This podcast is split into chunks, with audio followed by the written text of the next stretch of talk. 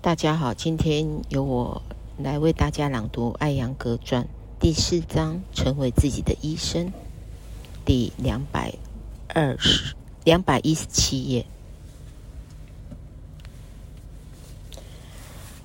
瑜伽在西方人和人类的病痛。斯蒂芬说：“艾扬格先生，你已经有超过三十年与西方人共事的经验。您觉得从哪些方面讲西方人需要瑜伽呢？”艾扬格回答：“原因很简单，就是尽管他们创造了极为舒适的生活。”但随之而来的是，他们的肢体活动度越来越少，而因为关节运动的减少，神经就会被挤压，动脉血管的通道因而变窄，疾病就不可避免的增加。其实，不管是西方、东方，也必须采纳瑜伽。在曾经的岁月里，很多东方人也挣扎着让身体活动保持一定的程度上。这样才有起码的健康。在那个年代里，这是因为营养不良造成的。而现在舒适也来到了东方，人们的健康也开始敲警钟了。所以瑜伽在我们生活中真的极为重要，而且它不再局限于运动层面。对，而对他们我们的的身体的意义，已经不是只是休息和食物了。当然，准确来说，瑜伽本来就不是一个运动。但作为一个门外汉，我们必须首先弄清楚这些知识。他们关照了每一个关节，使这些关节在姿势中感受、行使其职责。瑜伽是全方位的练习。我所说的全方位，包含了身体、心理、智慧和精神层面。在瑜伽中，什么都不会落下。而在其他运动中，总是强调从那一处到这一处。但是，如果你选择了瑜伽，你真的可以为只管以整体之名，因为它关照了身体从身体到心灵的所有领域。如此来说，它真的是一个十全大补的练习，谁也没有被忽略。随着科学的发展，瑜伽必扮演重要的角色。斯就说：“你是否觉得西方人比印度人更冷漠，或是更了无生气呢？”艾先艾扬格说：“不是的，不是为了不生气，无生气。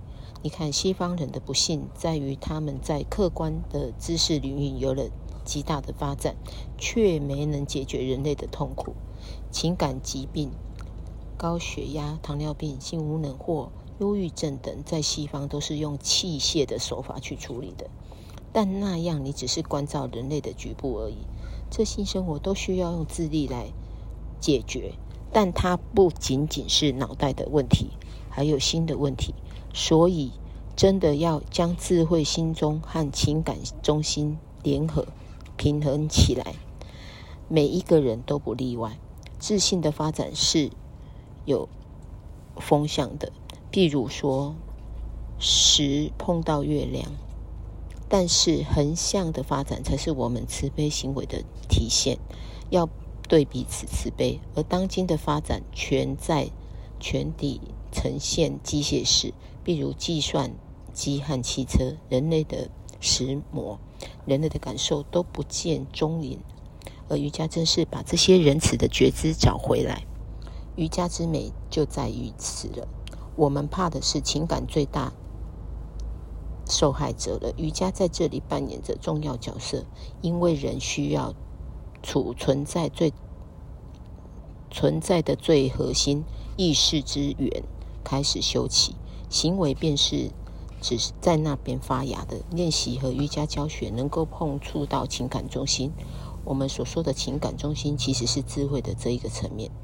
我们要去发展这一层面，瑜伽是一把钥匙。科学还未测试这个瑜伽练习者的情感和谐，他测试了练习者的血压，发现了血压确实是可以上升或下降，但是内在的情感受呢？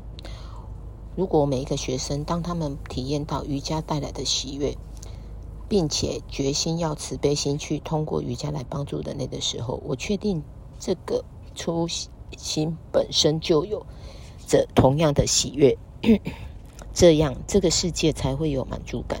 这个课题在西方已经遗失了，他们曾经只看到智慧的风向发展层面，但现在我们也开始学习横向的发展，并且意识到瑜伽的冥想和价值了。